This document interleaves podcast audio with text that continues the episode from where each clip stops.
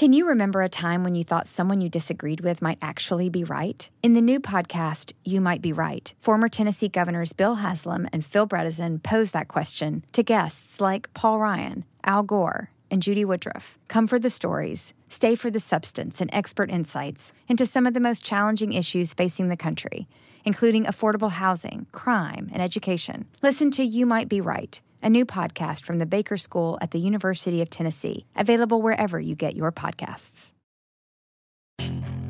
Puedes hacer dinero de manera difícil, como degustador de salsas picantes, o cortacocos, o ahorrar dinero de manera fácil con Xfinity Mobile. Entérate cómo clientes actuales pueden obtener una línea de un límite intro gratis por un año al comprar una línea de un límite. Ve a es.xfinitymobile.com.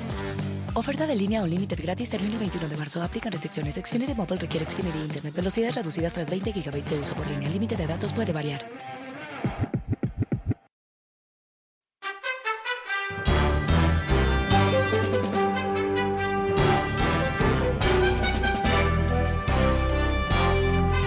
¿Cómo estás? Soy Fernando Espuelas desde Washington. Muy buenas tardes y gracias por acompañarme. Hoy estamos hablando del nombramiento de la vicepresidenta Harris por parte del presidente Biden uh, a cargo de resolver el tema de migración en la frontera, uh, migración principalmente de los países centroamericanos que han sido bastante impactados por el narcotráfico, por la corrupción, por el, bueno, gobiernos en muchos casos completamente inútiles y en otros casos bastante malévolos.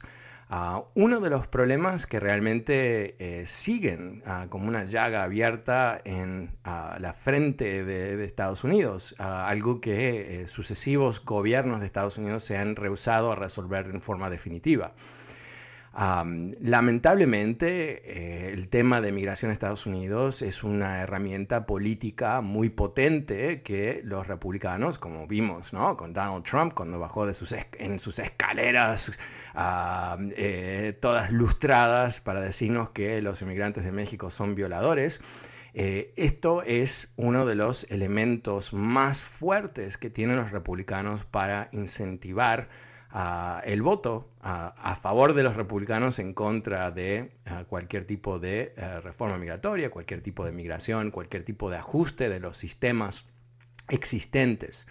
Uh, se le está criticando ahora a Biden, por supuesto, de la derecha, diciendo que él ha permitido esto. Y, recordemos que una de las mentiras de las muchas de Donald Trump a través de muchos años era que Biden quería una frontera abierta. No, algo que no existe, nadie dio esa orden, no es algo que uh, ocurre, la, uh, la, Guardia Fronteriza todavía está ahí, o sea, son mentiras, pero son mentiras que se encajan con las creencias de personas que los republicanos están tratando de motivar.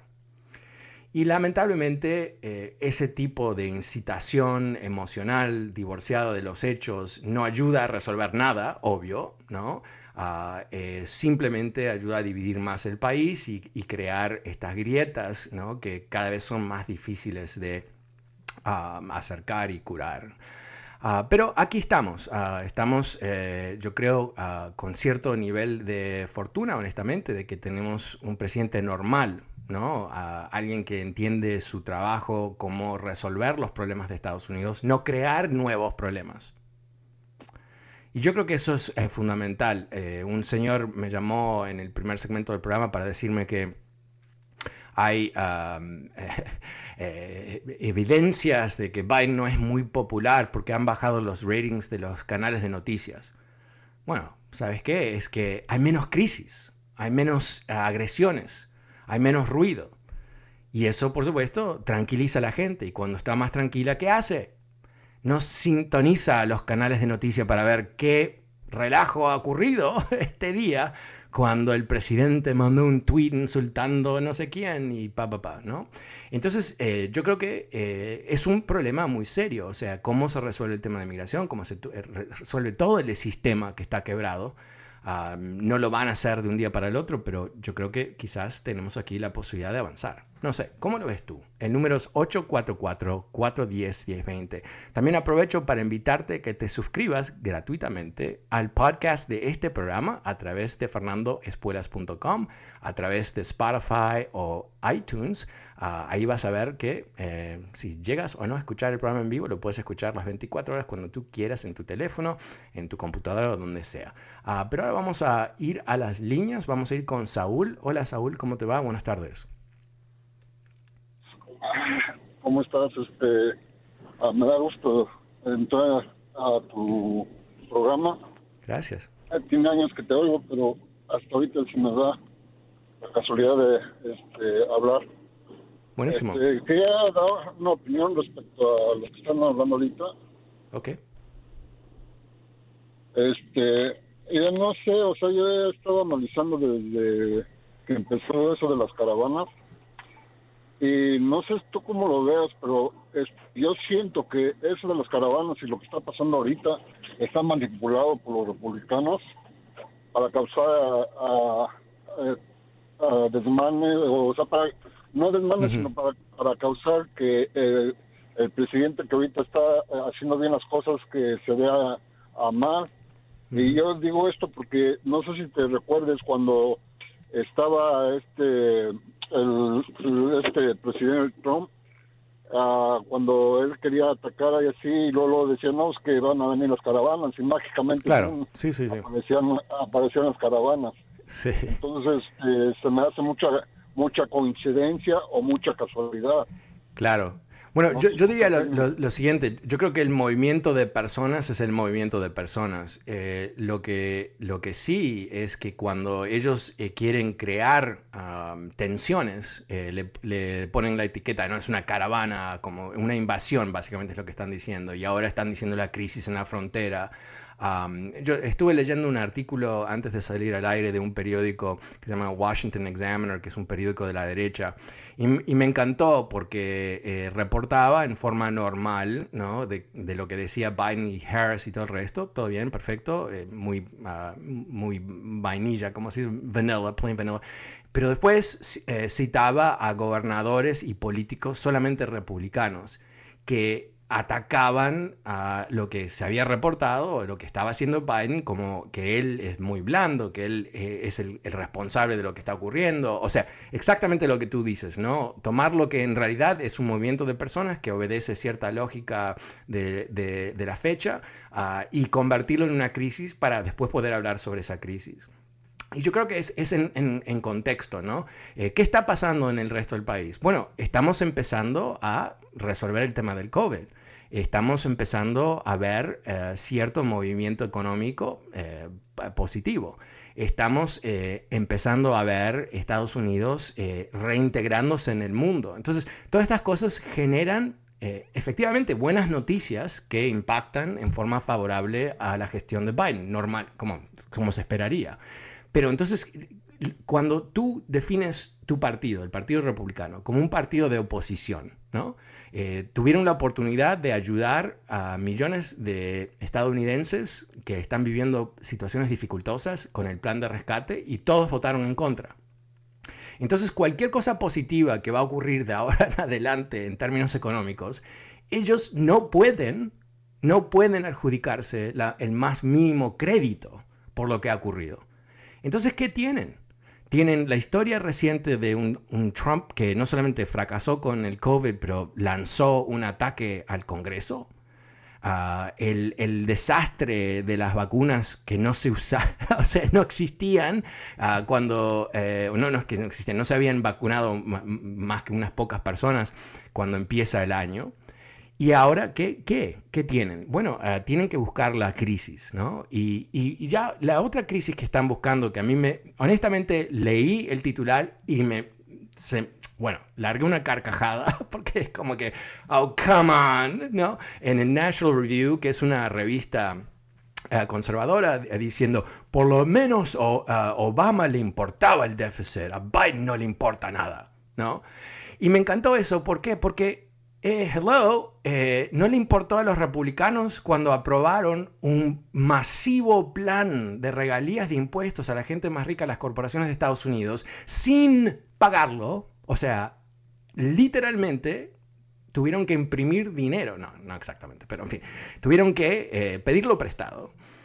Ah, eso estaba bien, ¿no? Crear un, un tremendo déficit para darle más beneficios impositivos a la gente rica, todo bien.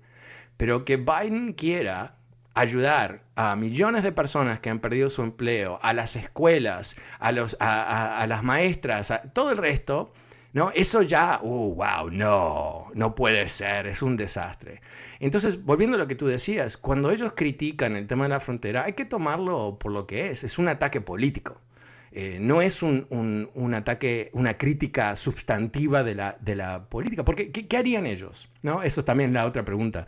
¿Qué harían? ¿Cuál es su respuesta? Eh, o no sé, quizás le robarían los bebés a sus madres. Ok, sí, bueno, eso no lo va a hacer Biden. ¿no? Eh, no le dejaría, por ejemplo, como hicieron, no, no le darían jabón ni cepillos de dientes a los niños. Algo que literalmente una representante de la administración de, Trump argumentó en una corte que no era necesario darle jabón a los niños. O sea, cosas que uno dice, wow, esta gente estaba operando en otro, honestamente, en otro eh, universo simbólico donde violar eh, los derechos de niños está todo bien porque son eh, latinos, ¿no? O sea, es básicamente lo que hicieron. Entonces, yo creo que eh, todo esto, cuando, cuando lo empiezas a sumar, eh, es, ¿qué, es lo que te da? ¿no? Te da a un partido que no tiene argumentos positivos tratando de crear ah, algún tipo de, de, ataque político que les pueda servir. No sé si les va a servir. Vamos a ver, Saúl, muchas gracias. Eh, gracias por tu llamada. Pasemos con Juliana. Hola Juliana, ¿cómo te va? Buenas tardes. Ah, ok, se fue Juliana. Eh, pasemos con entonces con Alejandro. Hola Alejandro, ¿cómo te va? Ah, buenas tardes, Fernando. Sí, mira, tengo un comentario para acerca de la persona que, que habló de, de Biden, que se dividen las cosas. Yo digo que, mira, es un orgullo llegar a esa edad. ¿Te imaginas llegar a esa edad y ser presidente del país más poderoso del mundo? ¿Quién, ¿Quién, puede imaginarse eso? Yo tengo 52 años, ya se me olvidan las cosas, te digo. Entonces, este, digo, es un gran orgullo para el señor, digo, estar ahí, sentado y, este, y a esa edad. Te digo, y otra cosa que te iba a comentar así, Fernando, repito, te digo, el domingo fui a acompañar a mi esposa para que le pusieran su vacuna por medio de su trabajo. Este, tenía una gran movilidad y fue bien esperanzador ver, ver este, la amabilidad de toda la gente, desde que entras al estacionamiento, de, te, te, están hablando bien y todo y este y rápido rápido este le pusieron su vacuna le comenté yo que si podían vacunarme a mí me dijeron que, me iban a poner en espera que me esperaran media hora y me avisaban si, alcanzaba o no alcanzaba me vacunaron también a mí. Te digo pero mire con, con, que, con qué rapidez y una organización tremenda.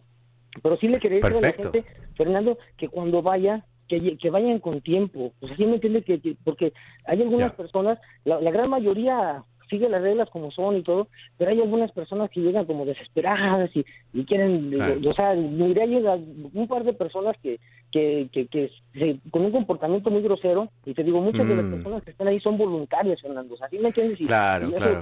para mí no, no, es justo, pero porque tengo una hija que es voluntaria en algunas cosas, y incluso en el COVID estuve entregando comida y todo eso, y a veces llegaba desanimada a la casa porque había gente que se portaba grosera y, ella me claro sí es es eh, sabes qué eh, primero qué bueno que, que, tu esposa se vacunó eh, yo todavía a la espera así que cuando escucho que alguien se vacuna pienso qué bueno hemos avanzado un paso más realmente es súper positiva pero pero yo, yo te diría algo a mí me, me costó muchísimo aprender que yo era la persona que permitía insultarme.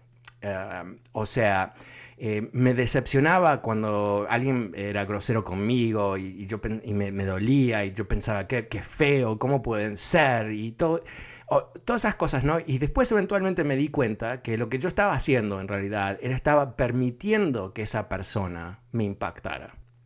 Que en realidad su grosería uh, solamente es válido para esa persona, quiere decir que es una persona mal educada o lo que sea, también siempre tenemos que tener un poco de, gracia, ¿no? En pensar que quizás eh, se le murió el, perrito, ¿no? O, algo terrible ha ocurrido en su vida y tiene un mal momento y ahí es lo que tú lo estás viviendo con, ellos, ¿no? Pero, pero más allá de eso, eh, no para ser súper filosófico, pero al mismo tiempo yo me he tranquilizado muchísimo en mi vida porque ya no me impactan esas cosas si alguien es un grosero en el freeway, yo eh, antes me volvía medio loco, loco.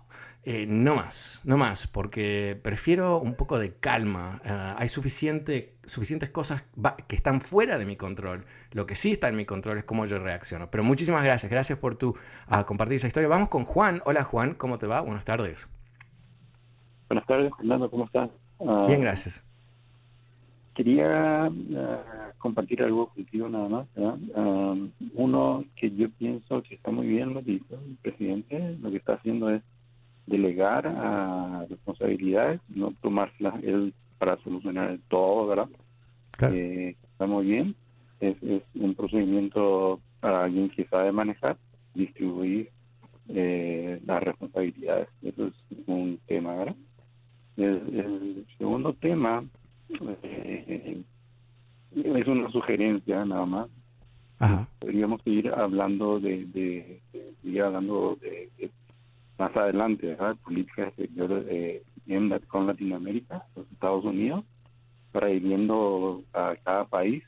Yo soy de Paraguay, eh, quisiera que alguna vez podamos hablar un poquito de cómo está la situación eh, que está cambiando ahora en Paraguay. Y quería enviarte algún momento algún libro de 30 años de, de democracia, post-Stroessner, eh, como para que eh, sepas un poco cómo fue cambiando. Bueno, yo eh, no, no, no, sé mucho sobre Paraguay. Lo que sí sé es que es uno de los países que más bien ha manejado el COVID y también es uno de los países que más atractivos, exactamente por lo que tú decías, uh, para inversión. Ah, hay muchos uruguayos, eh, amigos y amigos de amigos, ese tipo de cosas, que han visto oportunidades en Paraguay. Sé que hay muchos argentinos que lamentablemente porque su país está totalmente destruido, están viendo cómo ah, crear negocios en, Paraguay y definitivamente Em, lo que yo había entendido, basado en la prensa uruguaya, que es lo que leo fundamentalmente en, América Latina, por supuesto, es que Paraguay es un socio confiable ¿no? de, en, Mercosur y un país que está dando grandes saltos. Así que yo creo que, que Paraguay, igual que Uruguay, ambos necesitan ah, más marketing de la marca país, ¿no? que la gente sepa que la percepción de cómo eran esos países, inclusive percepciones que están basadas en, nada, ¿no? porque mucha gente desconoce. No, sé si todavía estás ahí, pero ¿cuántas, ¿te han preguntado a ti si Uruguay está al lado de Paraguay?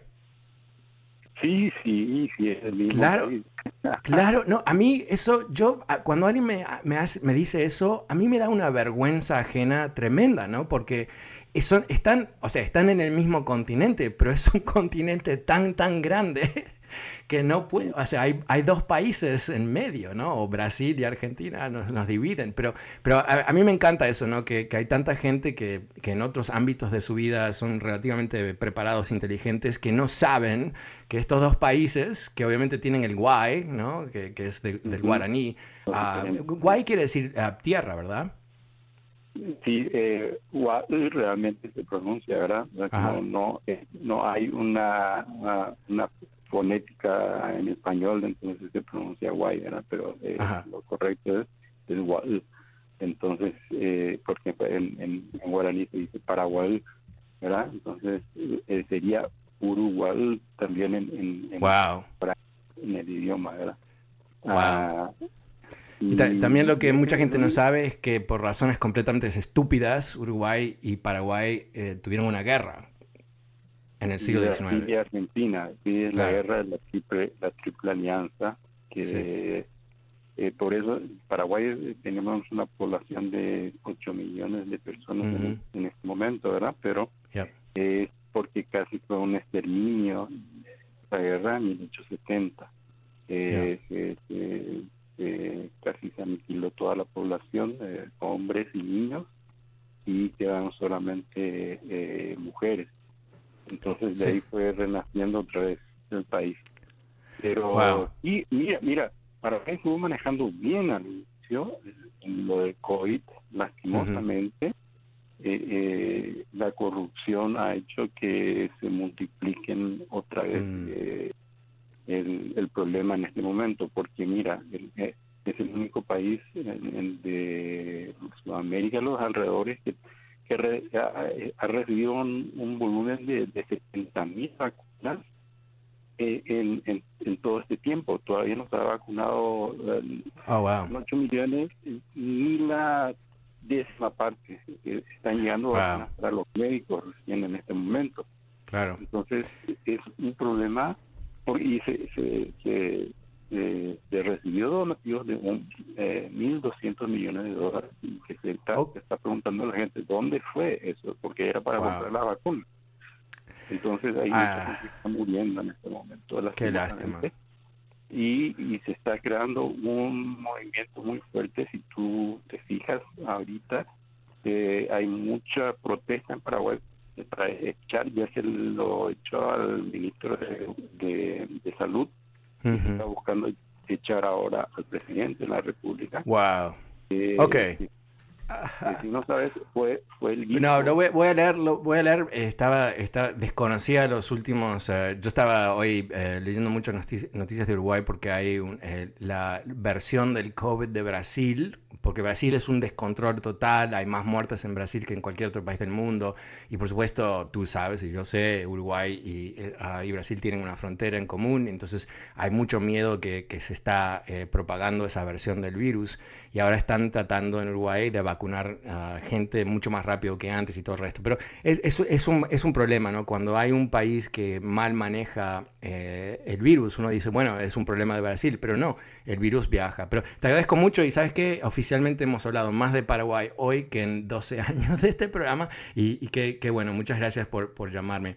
Eh, pasemos con Antonio. Hola Antonio, buenas tardes, ¿cómo te va? Ok. Eh, vamos con Juan, entonces. Buenas tardes, Juan, ¿cómo, cómo te va? Bien, bien, gracias. Casi se me andaba olvidando de que iba a opinar de tanto que estaba viendo. mira, eh, mira, tenía una opinión, bueno, dos, voy a hacer las breves. Con respecto a, a lo que mucha gente llama con ese, con ese coraje, que son republicanos y que dicen que, que, que les están quitando y todo eso pura desinformación que yo no sé si por qué no hacen una ley de prensa donde tú puedes decir lo que quieras siempre y cuando te hagas cargo, ¿no? Eh, Fox News y esas otras eh, televisoras siempre están diciendo mentiras y no, pues no hay quien diga, ¿sabe qué? Lo que usted está diciendo no es cierto. ¿ah? Eh, estas personas tienen el, el mal de Doña Florinda, ¿no? Son personas que porque están un poquito arriba, eh, los demás son chusma, ¿no? No, no son republicanos, ellos no pueden ser republicanos porque todavía la casa la deben, la moto la deben, y, pues nada más eh, eh, tienen un estatus más arriba mm. y tienen miedo que, que Pancho, que acaba de brincar la frontera sin inglés, sin estudios, les quite su trabajo, ¿no? Eso, es, ah, eso es lo que se le vende se, vende el... Pero esto es más viejo que la sociedad, es la sociedad ah, humana. Eh, siempre ha habido el esfuerzo de eh, manejar la tribu de tal manera que beneficie a la tribu. Y, lamentablemente eh, perdimos en los últimos cuatro años la idea de que somos todos un país. Porque lo que hizo Trump efectivamente es decir, nosotros somos los reales estadounidenses. Y ellos, y ellos es un grupo diverso, porque Trump uh, pensaba que muchos no deberían estar en este país. Pero, pero tienes pobres, pero tienes pobres defendiendo ricos. claro, pero, pero, esto... Eh, no queremos que nos regalen nada. Claro. miserables y ese es sí, nuestro sí, sí, sí, y nuestro lugar en la... ¿Me entiendes? Tienen esa gente tiene, tiene la base. Y te voy a decir una cosa. Decía Simón Bolívar, ¿verdad? No los van a conquistar por la espada, sino por la ignorancia. Claro. les han vendido mm, esta imagen, esta cosa tan que, mira, tengo un primo que me llama y me dice, es que, mira, fíjate que, le digo, vos, esta persona que le están engañando con esta información, posiblemente no fue a la escuela, vos fuiste, a Berkeley, tenés estudios. Juan, Juan lamentablemente te tengo que interrumpir porque se acaba el programa, pero me encantaría tener esta conversación con más tiempo, porque yo creo que, que el fenómeno sobre el cual tú estás notando, que es gente pobre defendiendo a los ricos, eh, en el entorno republicano es una de las cosas más fascinantes del mundo, ¿no? Y demuestra el poder de la manipulación política. Bueno, me he quedado sin tiempo. Muchas gracias por participar en el programa hoy. Soy Fernando Espuelas. Hasta mañana. Chao. Can you remember a time when you thought someone you disagreed with might actually be right? In the new podcast, You Might Be Right, former Tennessee governors Bill Haslam and Phil Bredesen pose that question to guests like Paul Ryan, Al Gore, and Judy Woodruff. Come for the stories, stay for the substance and expert insights into some of the most challenging issues facing the country, including affordable housing, crime, and education. Listen to You Might Be Right a new podcast from the Baker School at the University of Tennessee, available wherever you get your podcasts.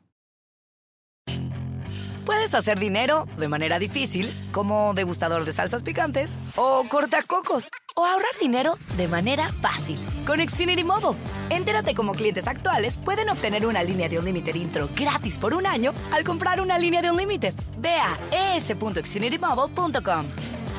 Oferta de línea o límite gratis termina el 21 de marzo. Aplican restricciones. Xfinity Mobile requiere Xfinity Internet. Velocidades reducidas tras 20 GB de uso por línea. El límite de datos puede variar.